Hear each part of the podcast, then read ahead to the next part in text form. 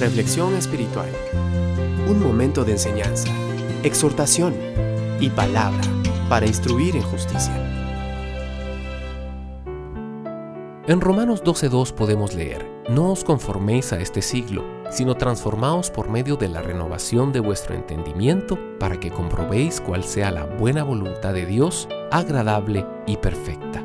¿Qué le viene a la mente cuando escucha la palabra corrosión? Seguramente piensa en cómo la tierra o rocas se gastan con el tiempo. Como puede ver, la corrosión física no ocurre rápidamente, es el resultado de la presión y fricción que ha venido ocurriendo por años. De la misma manera, nuestra vida espiritual no se corroe de repente. ¿Qué causa ese deterioro? La respuesta es el pecado. La desobediencia en el corazón humano hace en la vida lo que los elementos le hacen a la superficie de la tierra. Se lleva las mejores partes y reduce su potencial.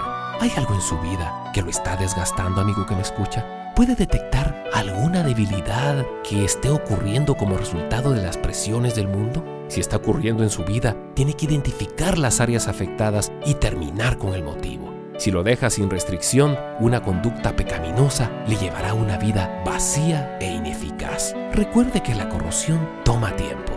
Tal vez ha estado batallando con algo así por meses o años y aun cuando el problema se ha desarrollado gradualmente puede tener un profundo efecto en usted. Sin embargo, no piense que debe arreglarlo de la noche a la mañana. No se puede arreglar súbitamente algo que tomó tiempo en suceder. Simplemente confiese el problema y déjelo en las manos de Dios, pero sinceramente, póngalo en las manos de Dios. Él quiere traerle cambios a su vida y eso sucede en el momento que se arrepiente del pecado. No espere más para tomar el rumbo correcto.